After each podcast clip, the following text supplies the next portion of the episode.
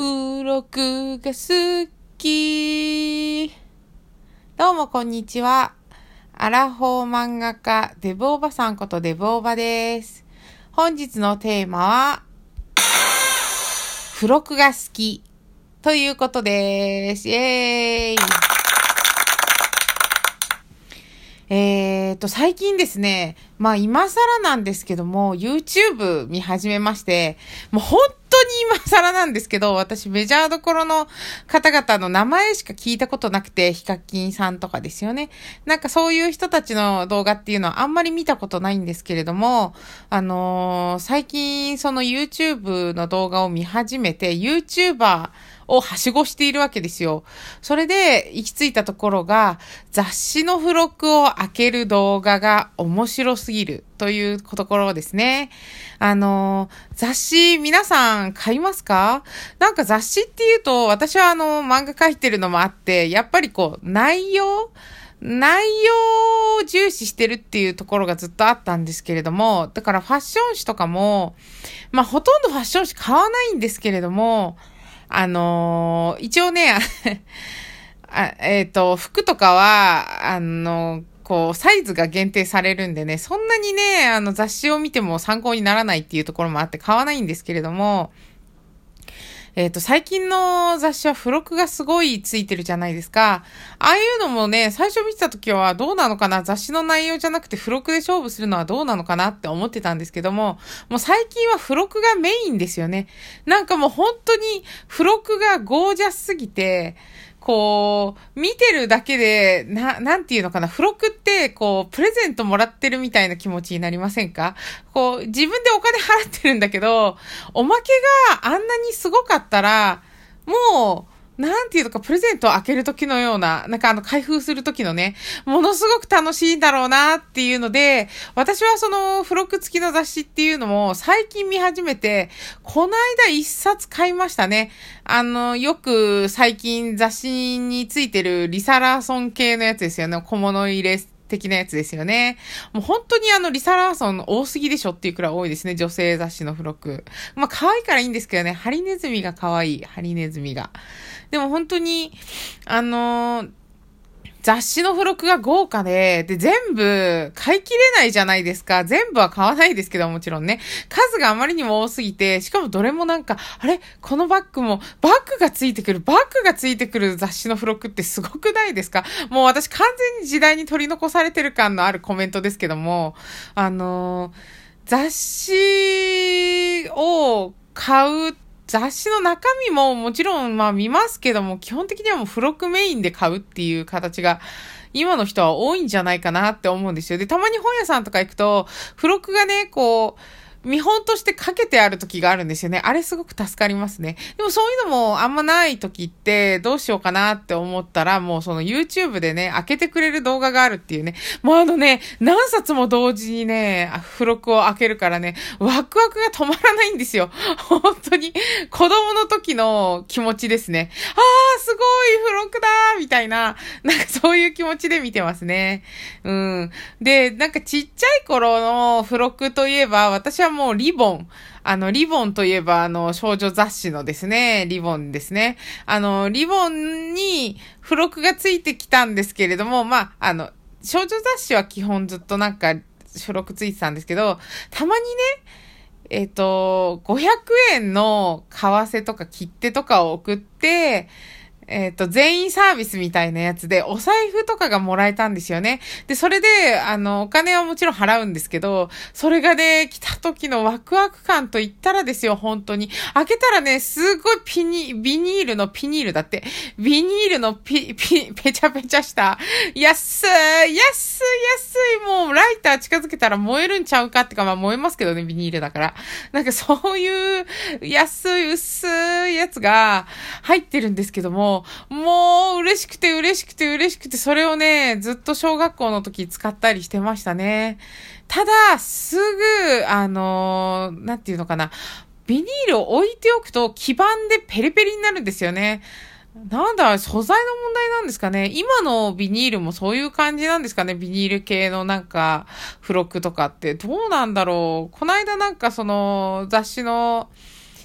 えっ、と、付録の動画を見てたら、ビニールのね、なんかステーショナリーバッグみたいなやつがあったんですよ。あれとかもそうなのかな？フェラガモでしたけどね、フェラガモって書いてあるだけで素材はまあ別にフェラガモ関係ないですからね。そういう感じなのかな？いや、よくわからないんですけど、とにかくね、雑誌の付録を開けるっていうのがね、すごいワクワクするんですよ。プレゼントをもらったって気持ちになるんですけれどもね。まあなんか YouTube とかを見てると、あとはなんかこう、ダイエットと並行して、ちょっとおしゃれにも気を使おうって、今更なんですけどね、今更アラフォーになって、ちょっとお外に行ったり、お友達と遊んだりするときに、もうなんか年齢に合わせてちょっとちゃんとしなきゃなっていう気持ちになりまして、まあ服とかは、そこそこそんなに安いプチプラみたいなのを合わせて、せいぜい靴とか、カバンぐらいしっかりしようかな、みたいな、あとコートとか、って感じなんですけども、なんか、その、YouTube の動画を見ていたら、最近面白いなというか、興味を持ってずっと見てるのが、そのコスメをね、また買ってきて全色レビューとかするやつもすごく大好きで、もうそういうところ急に女子力高くなったんじゃね？みたいな。オタクのね、おばさんがね、なんか急にその女子力に目覚めてしまって、で、その話をですね、アシスタント先の職場のね、今もちょっとまだ行ってる、お世話になって、本当に月1日2日しか行かないんですけど、行ってる先生のところで、したら先生も今めちゃくちゃハマってて、先生は私より10ぐらい上ですから、さらにもう、あのー、妙齢の女性なわけですよ。でも先生も急に外にね、出かける機会が最近増えたもんですから、めちゃめちゃコスメ話で盛り上がるんですよ。急に女子会みたいになるんですね、その職場が。今まではずっとなんかドラマとか、まあ、せいぜい、うん、女子力高い話ってなんだろう。うん、あ、なんか、パンケーキ作ったとか、そういう感じですかね。その程度だったんですけど、最近はもうみんなで夢中になってコスメの話をしているっていうね、急に女子力が職場で上がったわけですよね。で、男性スタッフがすごく困惑しているでしょうっていうね、もうほんと男性のスタッフの方ごめんなさいっていう気持ちになるんですけどもね、あの、1日2日なんで我慢してねっていうだけの話なんですけど、それでなんかこれが良かったとか、なんか最近私がその、びっくりしたのが、あの、知った、ようやく知ったって言うんですけど、まず、マスカラには下地をつけるっていうことと、あと、眉マスカラというものが存在するということを知って、結構びっくりしました。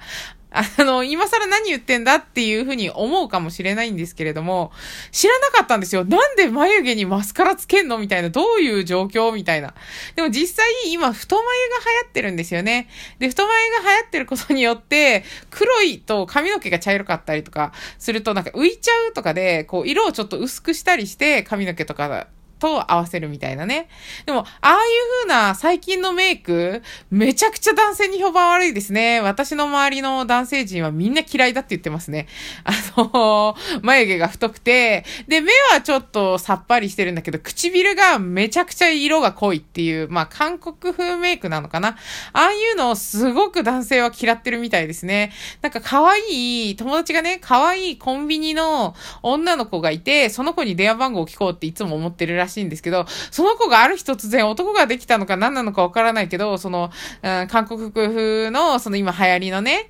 唇ボッってり系のメイクになっていて死ぬほど萎えたっていう、もういいやって言ってるくらいのレベルには男性には評判悪いですね。なんでなんですかねまあ私も正直その昔の、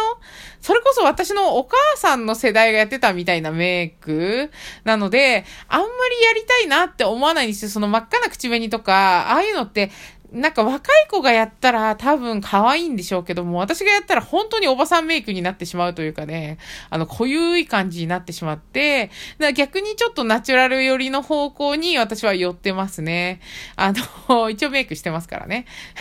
メイクもしないオタクのおばさんって本当にいるんですけど、コミケとか行くと、なんかこう、なんだろう、もったいないなって思いますね。その、女性としての美しさをもっと、追求してもいいんじゃないかなって、素材悪くない人とかもいっぱいいるのにねっては思いますね。おしゃれとかもね。私おしゃれは好きなんですよ。なんかおしゃれなデブって何とも言えない微妙な感じですけどね。まあ渡辺直美さんみたいなすごい人まではいかないまでも普通の格好はしてます。普通の格好。ザ・オタクって感じではないようになるべく心がけてますね。うん、コミケとか行っても、まあ、あの、最近でもコミケもね、オタクの女性の方とかね、おしゃれな方多いんですよね。なんかよく、思うのが、そう、ジャンルにもよりけりなんでしょうけど、女性向けジャンルとか行くと、めっちゃみんなおしゃれなんでびっくりしますね。私はあの、男性向けジャンル、あの、男の人が買いに来るようなジャンルでやってるので、ま、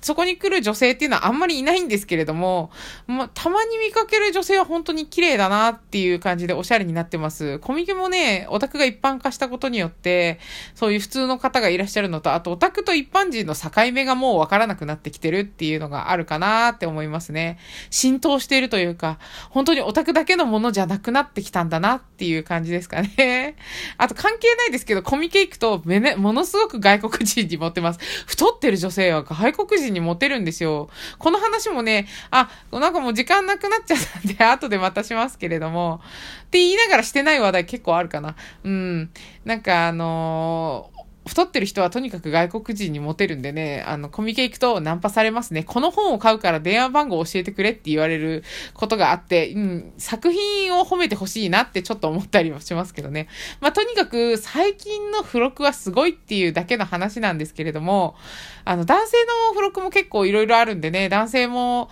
あの、興味持って見てる方はいらっしゃるかと思うんですけど、YouTube でちょっとまとめあるんで見てみてくださいよ。本当に、あの、楽しい気持ちになります。おなんだこんなのあるんだって思って、どれも欲しいっていう気持ちになったりしますね。うん。まあ、こんな感じですね。ありがとうございました。